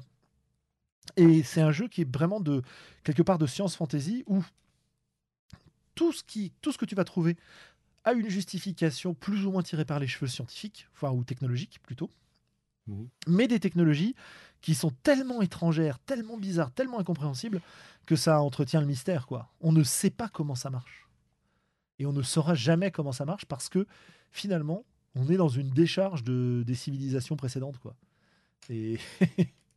Et, et, sachant que dans les civilisations, on sait vaguement qu'il y en a une qui est spatiale, il y en a une qui était transdimensionnelle, euh, une qui voyageait dans le temps. Euh, la Terre est d'ailleurs beaucoup plus, enfin le système solaire est d'ailleurs beaucoup plus vieux que ce qui ne devrait être parce que normalement le Soleil devrait déjà avoir englouti la Terre, mais c'est pas le cas. Donc ça veut dire qu'il y a eu une, une civilisation qui a été capable de l'arrêter. Euh, enfin bon, tu vois le, tu vois le genre quoi. Donc c'est euh, c'est assez dingue. Donc ça c'était les questions de Gerhardt. Je prends par ordre chronologique. Alors. Euh, il y, a, y, a des questions très très intéressantes de Valentin, mais qu'on va pas avoir le temps de, de Valentin T, qu'on va pas vraiment avoir le temps de, d'explorer ici. Je les cite à titre de euh, piste de réflexion. Euh, en quoi les croyances des joueurs ou des joueuses influencent-elles leur perception de la magie au cours d'une partie de jeu de rôle? Euh, mmh. C'est voilà, c'est une question que je trouve très très intéressante parce que notamment dans une forme de magie freeform, est-ce que ce que tu sais de la magie, ce que tu crois de la magie, va influencer les effets que tu vas vouloir faire dans l'univers de jeu? C'est intéressant ça. Euh, c'est comme ça en tout cas que je le traduis. Euh, c'est pas seulement ça, mais c'est un aspect de ce qui m'intéresse. Autre chose, euh, il dit la représentation de la magie dans les univers de JDR est-elle un reflet de notre représentation occidentale moderne physicaliste du monde? C'est vachement intéressant aussi ça.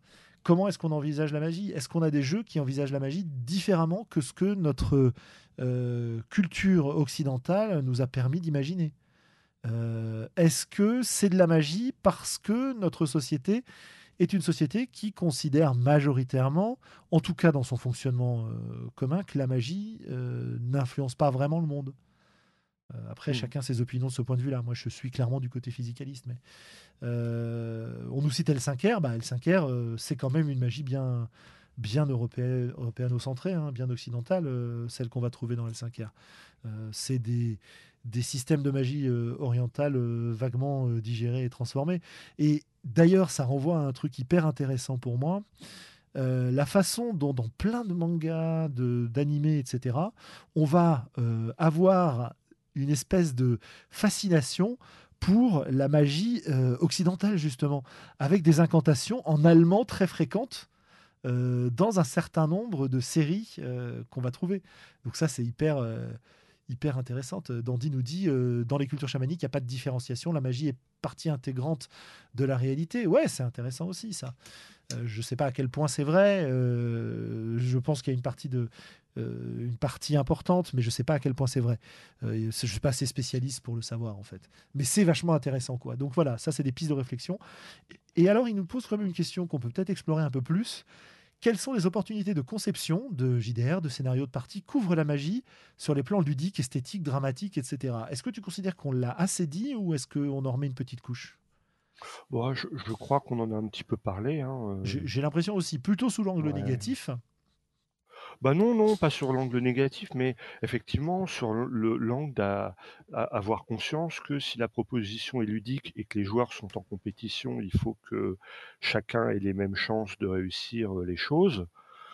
À partir du moment où, euh, les propositions, elles sont plus euh, collaboratives dans une dimension un peu esthétique ou, drama ou, ou- ou dramatique, eh bien, c'est voilà, on, on peut se permettre de d'être plus euh, sur des magies euh, qui, qui sont pas forcément euh, extrêmement définies dès le départ, à partir du moment où ça produit quelque chose d'intéressant de ce point de vue-là.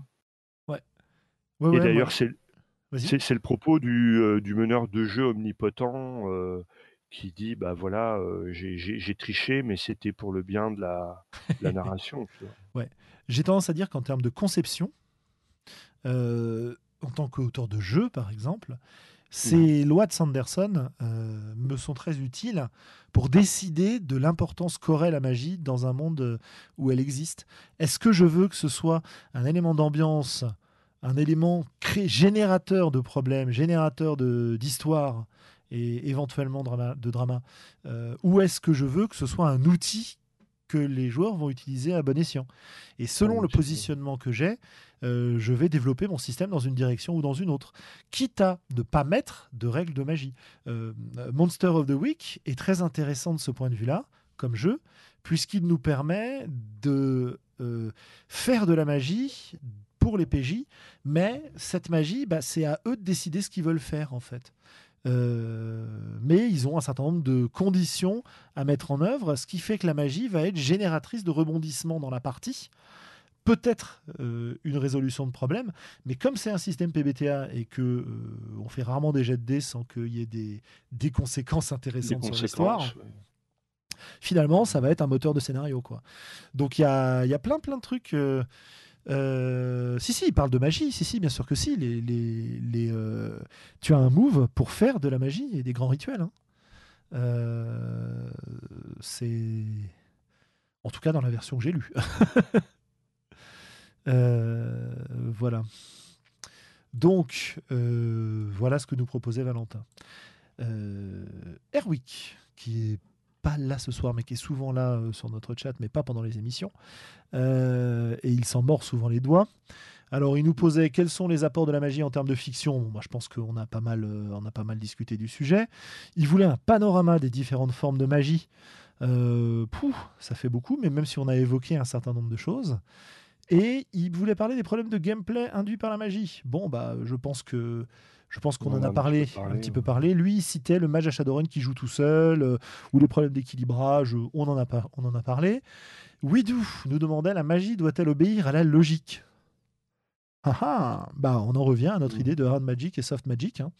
Euh, Est-ce qu'elle doit obéir à la logique? Oui et non. Ça dépend comment tu t'en sers, ça dépend ce que tu veux faire avec. Euh, Ça dépend le du, principe du, jeu, du propos du jeu. hein. Ouais, absolument. Et c'est pas parce qu'elle obéit à des lois qu'elle Qu'elle est logique? euh, qu'elle est logique en fait, qu'elle obéit à la logique. C'est pas forcément la même chose. Voilà.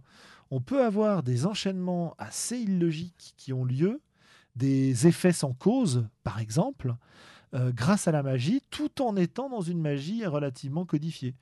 Voilà. Ça me fait Euh, penser à Alice au pays des merveilles. ouais. Est-ce que, dans Alice au pays des merveilles, le, le merveilleux est logique? Ou est-ce qu'il est juste fou? Ou est-ce que la, la cohérence du monde, c'est la folie, justement? Est-ce que la logique du monde, c'est la folie euh, etc. Euh, je je n'ai pas grand-chose de plus à dire sur le sujet, j'avoue.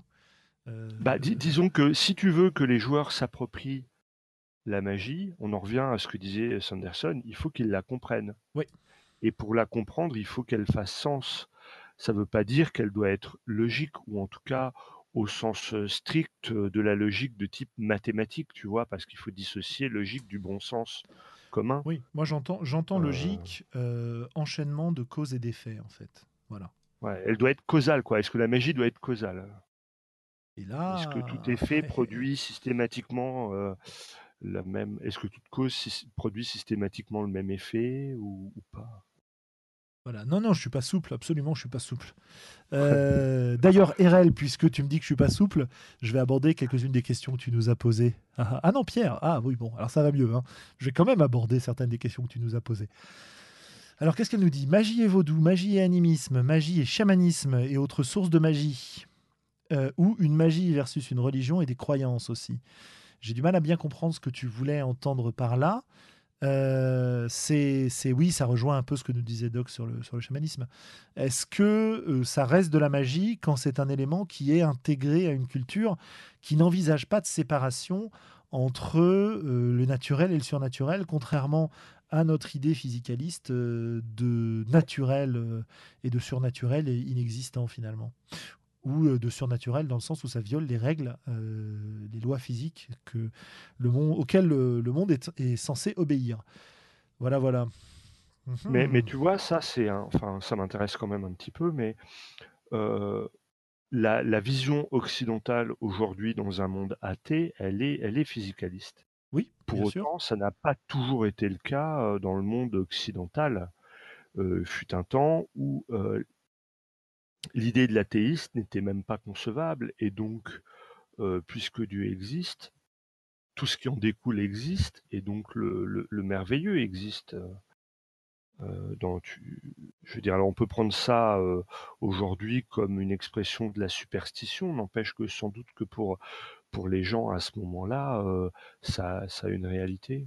D'ailleurs, de ce point de vue-là, je, conseille un bouquin qui m'avait été conseillé par Eugénie, enfin, qui m'avait pas été conseillé par Eugénie, mais dont Eugénie avait parlé je ne sais plus où, qui s'appelle Les mots, la mort, les sorts, la sorcellerie dans le, dans le bocage, qui est une mmh étude ethnologique de 1977 sur la, la, sorcellerie dans le bocage en Mayenne et qui décrit très bien comment, comment les gens le font, le, font fonctionner et des gens qui peuvent par ailleurs avoir des, des raisonnements très, très physicalistes, très logiques et qui et qui, pour autant, euh, accorde aussi une grande place à, des choses vraiment inexplicables et qui, quelque part, sont inexplicables et qui, pour autant, répondent à une, à une forme de logique.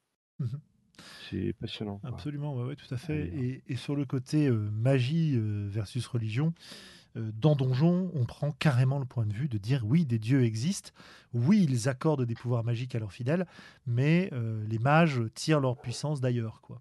Dans Miles Christi, tu nous disais, on sait jamais vraiment bien. On sait jamais vraiment bien. Et ça, c'est vachement intéressant aussi, de, voir que pour reproduire euh, l'idée de la foi dans un jeu, on laisse cette incertitude. Mmh. Parce que dans Donjon, finalement, t'as pas de question de foi les dieux, ça existe, ça file des sorts. Oui. enfin bref, euh, c'est. Euh, et, même, et même, il est, on prend comme injuste que euh, un dieu ne te, ne t'accorde pas ton sort. Je veux dire, quel meneur de jeu à Donjons et Dragons a dit à un joueur, bah non, là ton sort de soin il fonctionne pas. Ah bah pourquoi là, Tu vas tout, tout, de suite le, le joueur le prend comme une punition puisque c'est acquis.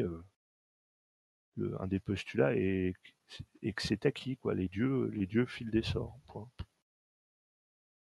Ouais, tout à fait, ouais.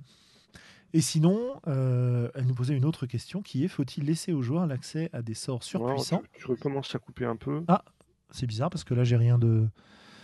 Je disais, euh, peut-être parce que j'étais un peu loin du micro, je sais pas. Je disais, elle nous disait, sinon, faut-il laisser aux joueurs l'accès à des sorts surpuissants? Comment les empêcher de troller et de détruire le monde bah, On en revient aux, sœurs qui sont des, à la magie tueuse de scénario. Quoi. Mmh. Euh, apparemment, à mon avis, si tu donnes l'accès à des sorts surpuissants, il faut que tu t'assumes euh, le fait que, tu assumes le fait qu'ils puissent effectivement détruire le monde. Et eh ben tant pis pour eux, la partie est finie quoi. voilà. Bah, chacun, mais j'y peux rien là. je suis désolé. Je...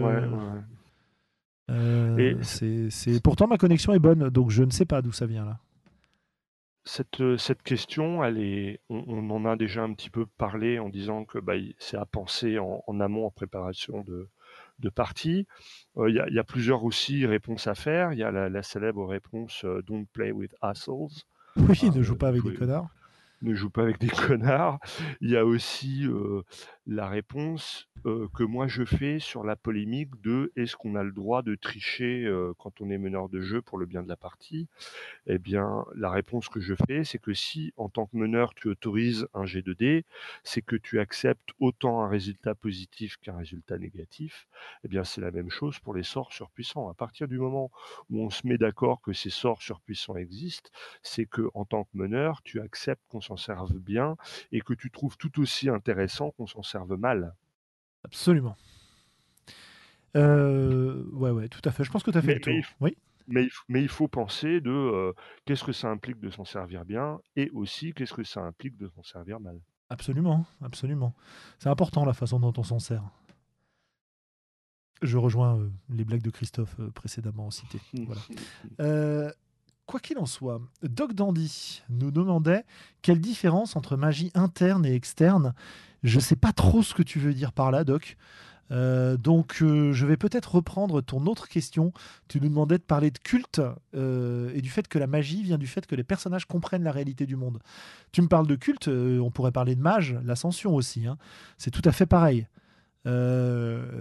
C'est-à-dire que mieux tu comprends le monde, mieux tu es capable de l'influencer parce que tu te rends compte qu'il obéit à des règles que tu n'aurais pas imaginées autrement. Est-ce que c'est pas le principe de Cthulhu, ça aussi d'ailleurs, et de la magie du mythe de Cthulhu, où euh, ta compréhension du mythe te permet de lancer des sorts, mais te rend petit à petit de plus en plus fou? Mhm. oui, oui. Bref. Donc je suis désolé pour le côté magie interne, magie externe. Peut-être que ça fait référence un petit peu au, côté arts martiaux euh, et à, l'alchimie interne, l'alchimie externe, orientale, peut-être, je sais pas trop. Euh, tu nous, tu nous diras si tu as l'occasion de nous, de nous préciser. Euh, dans Shadowrun, l'initié et le mage, oui, tout à fait, c'est ça. voilà, voilà.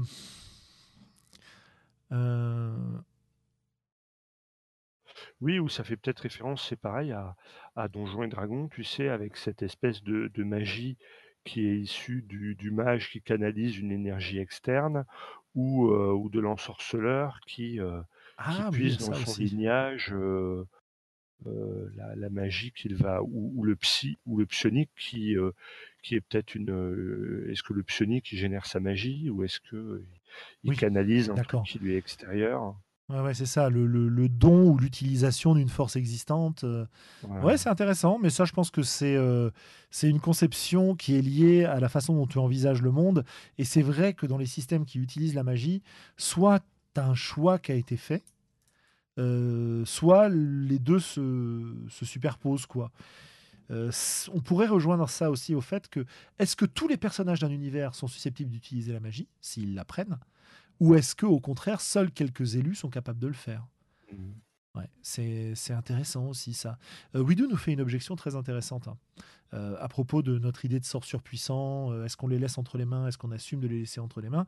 Il dit ce sont des conseils qui s'appliquent à des meneurs qui sont parfaitement intelligents, je n'irai pas jusque-là, mais et qui ont beaucoup de temps, peut-être, en pratique, tout le monde fait des erreurs et on a vite fait de mettre dans les mains des joueurs un outil qui a des utilisations auxquelles on n'a pas pensé par avance et qui risque d'aller à l'encontre de ce qui est désiré par le groupe dans la partie. C'est très vrai.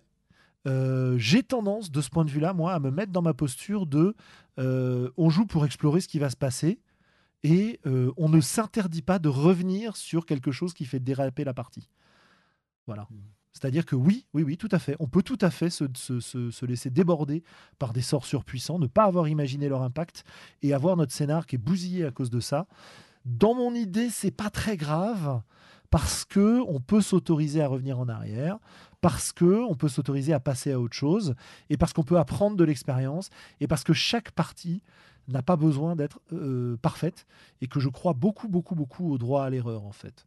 Mais, effectivement, je comprends que ça puisse, être très frustrant et que peut-être que dans des cas où on sait qu'on ne sera pas capable de gérer et on a des objectifs précis par la partie et un groupe qui a bien défini ce qu'il voulait et où on veut surtout pas que ça s'arrête, etc., on peut effectivement limiter l'accès à un certain nombre de ces sorts euh, et voir les interdire une fois qu'on a vu l'effet qu'ils ont. Euh, après tout, euh, il y a toujours une vraie différence entre la gestion parfaite et la gestion réelle. Quoi. Moi, je, partage tout à fait ton point de vue. je crois que toute erreur est l'occasion d'en apprendre un peu plus et éventuellement de clarifier la situation à la table. après, je, je pense qu'il faut le prendre avec un certain fair play. C'est ok les gars, d'accord. Euh, bon, vous m'avez eu, j'avais pas pensé à ça. Ok, euh, bravo, je tape dans les mains. Bon bah du coup je vous l'accorde. Et puis j'y réfléchirai plus la prochaine fois, ou j'y réfléchirai à deux, fois, ou, je réfléchirai à ce que ça implique. Et à partir du moment où on voit pas l'erreur comme quelque chose de grave, mais simplement quelque chose qui va permettre de progresser, il y a fort à parier qu'on ne fera pas deux fois le coup au, même meneur de jeu.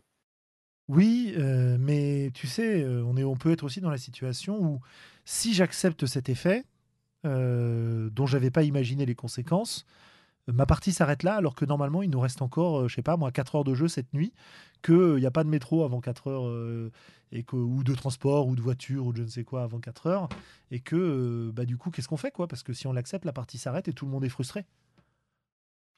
Ben oui, ou c'est l'occasion de tester le dernier jeu de plateau à la mode, ou, de, ou de discuter de la prochaine campagne. voilà, la question c'est plutôt, c'est plutôt, est-ce que, est-ce que du coup la campagne fait pchit ou est-ce que finalement c'est simplement ouais bon bah bravo les gars ok moi je pense que moi, je pense que l'idéal ce serait de dire bravo les gars bon bah écoutez on fait une petite pause ou ah non attention les gars ça peut pas marcher ça bousille trop mon truc laissez-moi cinq minutes pour que je réfléchisse euh, et que on puisse enchaîner sur la suite. Voilà, tu vois, ou, euh, d'accord les gars, très bien, ça marche, ou les filles, d'accord, ça marche, mais euh, laissez-moi 5 minutes pour que je réfléchisse à la suite, quoi. et, ne pas hésiter à se donner du temps, voilà. Hein. Ouais, peut-être que quand on fait du jeu de rôle, on n'utilise pas suffisamment la pause. Oui, tout à fait. Oui. Mais euh, en tout cas, euh, merci Widou de nous rappeler que effectivement, nous on se place beaucoup dans le cas de, dans le cas un peu idéal, dans le cas de, vieux routards qu'on a vu beaucoup et qui n'ont pas beaucoup de remords euh, quand une partie fait pchit, parce qu'on en a déjà fait plein de bien et qu'on sait qu'on en fera plein d'autres de bien, et que du coup on se met plus la pression de ce point de vue-là, et qu'on joue avec des gens qui en général l'acceptent. mais effectivement, il y a des situations où c'est pas si simple à gérer. Et dans ces cas-là, moi j'ai tendance à dire pause, réflexion, discussion et ensuite on réenchaîne. Il euh, n'y a pas de mal à se faire une petite pause d'une demi-heure, euh, et puis ensuite on se remet dans la partie, quoi. Quitte à annuler ce qui s'est passé. Voilà, voilà. Euh, si je relève toutes vos blagues, je ne, je ne peux pas continuer mon podcast, chers enfants. donc je ne les relirai pas tous, toutes. voilà. Alors, Pierre nous posait une question intéressante qu'on a déjà un petit peu évoquée et qui, à mon avis, va nous servir d'ouverture de réflexion sur la fin de ce, podcast, euh, qui est hors gameplay. Ce qui m'intéresse dans un tel sujet, c'est de savoir comment on justifie dans le récit la, la juxtaposition de lois. Est-ce que c'est la gravité qui fait tomber les objets? Est-ce que Thor, est-ce que c'est Thor qui produit les éclairs? Tous ou seulement ceux qui ne sont pas la conséquence d'une différence de potentiel dans une masse nuageuse? Euh, est-ce que les médecins font de la magie, etc., etc. Ça nous renvoie un petit peu à la question de cette fameuse magie de contraception que j'évoquais au début et de l'impact de cette magie sur le monde.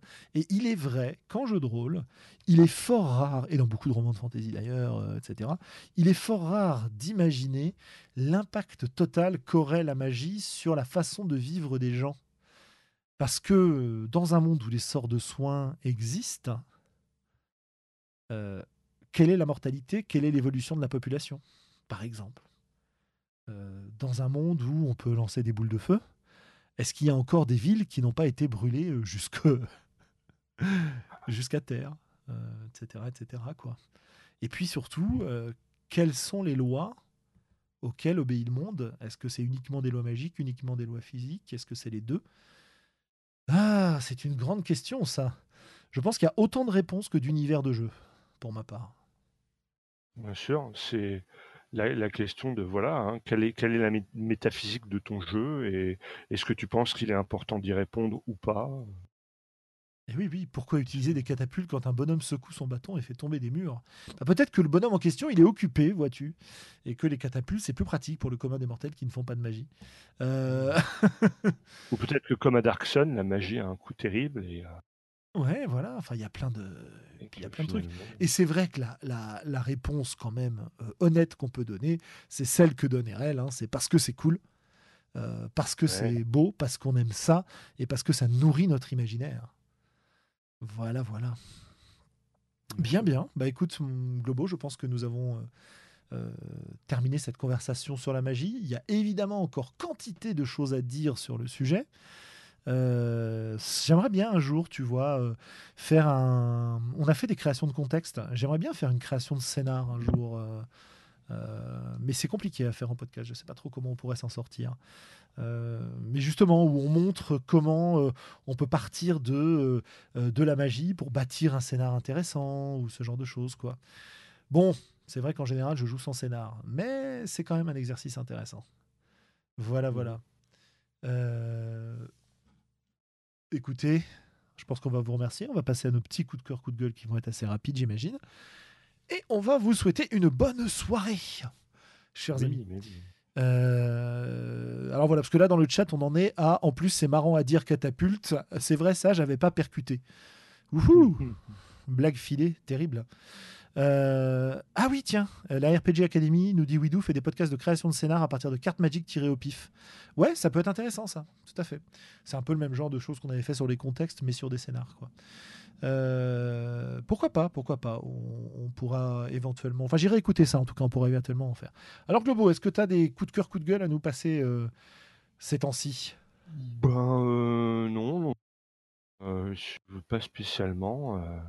Euh. T'as pas Je lu dis, je suis de, un peu en mode, euh, T'as pas de jeu qui Bah, t'est motivé, de jeux vidéo Tu joues à quoi en ce moment? Tu joues à Path of Exile encore Bah oui, oui, comme d'hab, euh, en boucle et bis repetitas à, à Path of Exile et ou à Oxygen Not Included. euh. Ouais, donc tu nous en as déjà parlé pas mal. Donc euh, voilà, j'en ai déjà parlé pas mal. Euh, Je, je sais pas trop s'il y a des séries qui sortent en ce moment. euh, des bouquins, euh, oui et non. euh. Non, non, non, je suis désolé. euh, pas a de... pas de problème. Écoute, euh, pour ma part, bah, je, vais, citer. euh, Allez, euh, je vais citer ce que nous dit Doc Dandy, coup de cœur Shadowrun Anarchy. Bon succès, effectivement, pour la traduction de, Shadowrun Anarchy, qui est donc une autre façon d'aborder du Shadowrun avec des règles plus, plus faciles à gérer. Si j'ai bien compris, je ne l'ai pas lu, je ne l'ai pas testé, donc je ne peux pas vous en dire plus. Euh, pour ma part, euh, je vais vous parler d'un groupe euh, que j'ai découvert la semaine dernière, que j'ai absolument adoré, et dont un morceau m'a. Enfin, j'ai trouvé un, des morceaux notamment extrêmement inspirant. C'est un groupe français de, de post- de post-rock de Dijon qui s'appelle Falcor. L'album s'appelle Uma, UMA, et je vous le conseille vivement. C'est assez sombre, euh, c'est hyper intéressant. Bref, c'est de la musique que j'aime beaucoup, quoi. Euh, Voilà. Euh, ça s'appelle. Bah attends, je vais te mettre un lien dès que je l'aurai retrouvé. Donc ça, c'était pour mon mon coup de Ton mon coup de cœur. cœur euh, musical. Euh, du coup, euh, je peux citer aussi un animé. Bah, tu parlais de série, donc j'ai un animé qui me vient en tête là, qui vient de commencer, qui est issu d'un manga qui a eu pas mal de succès aussi, qui s'appelle The Promised Neverland, euh, dans lequel tu vas suivre euh, la vie d'enfant d'un orphelinat euh, très particulier. Euh, j'ai pas tellement envie de vous le Spoiler. spoiler comme ça. Qu'est-ce que je peux vous en dire sans trop vous le spoiler? Euh, L'orphelinat n'est évidemment pas ce qu'il y paraît. Euh, C'est un orphelinat dans lequel les enfants passent des tests euh, tous les jours et euh, des tests notamment euh, d'intellect, etc., etc. Et ils quittent cet orphelinat entre 6 pour les plus jeunes et 12 ans pour les plus vieux. Et les orphelins n'entendent plus jamais parler d'eux. Ils ne reviennent jamais les voir. Et évidemment, on ne sait pas pourquoi au début. Et on l'apprend très vite. Voilà, donc The Promised Neverland. N'hésitez pas à aller voir ça. Pendant que, hop, je cherche, voilà, Falcor. Bah écoutez, je pense qu'on va pouvoir vous dire au revoir euh, et, vous souhaiter une, une excellente soirée, une excellente semaine. Voilà, j'ai trouvé. Et vous vous dire à la prochaine fois.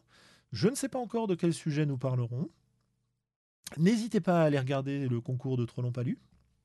N'hésitez pas à nous envoyer des messages, à venir discuter sur euh, le Discord des Voix d'Altaride, à nous poser des questions, à nous suggérer des sujets, euh, à nous mettre des, euh, des commentaires positifs, euh, à nous lancer des défis, à nous payer des yachts ou des propriétés à la montagne ou à la mer.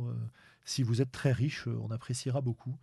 Mais en dehors de ça, si vous êtes comme nous, c'est-à-dire pas trop riche, ou que vous avez mieux à faire de, notre, de votre argent, euh, bah écoutez, gardez-le. hein, et puis nous, on continuera à faire ce qu'on fait. Et euh, dites-nous juste bonjour en convention. Prochaine convention, Globo, pour toi? Ah bah, au minimum Eclipse, et je suis en train d'essayer de regarder un peu les, effectivement, les, les cal- calendriers des conventions, parce que j'ai, j'ai bien envie de me bouger et d'en faire un petit peu plus que, enfin, je dis ça à chaque fois et je le fais pas, quoi, mais au moins, au moins, je consulte le menu. Au Voilà. moins, tu consultes le menu. Bon, et Eclipse, euh, ça me paraît incontournable. Ok, bah donc on se verra probablement à Eclipse avec les auditeurs qui seront présents dans ce coin-là. Et on sera, ce sera un plaisir de vous saluer et de discuter avec vous. euh, ou de s'enfuir sous vos colibets et vos tomates pourries si c'est le cas. Voilà, à plus. Et évidemment, voilà, Widou te dit viens à la convention de Caen le 16 et 17 mars, Globo, Ben oui, oui, oui, pourquoi pas. la semaine après Eclipse. Effectivement. Effectivement. Voilà. se- Il faut Eh que ben, je merci. négocie avec les autorités familiales ma disparition de week-end de suite, mais euh, pourquoi pas. En tout cas, merci tout le monde de nous avoir suivis ce soir Oui. encore. Et puis à la prochaine. Bye bye. Bye.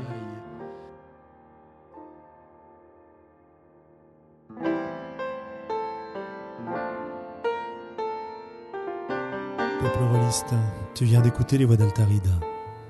Si ce que tu as entendu t'a plu, n'hésite pas à nous laisser des commentaires sur le site, sur la chaîne YouTube, à nous rejoindre sur Facebook, sur Discord, bref, sur l'ensemble des réseaux sociaux. Et qui sait, peut-être même un jour nous laisser des étoiles sur iTunes. Porte-toi bien, peuple rôliste. Et d'ici la prochaine émission, joue bien.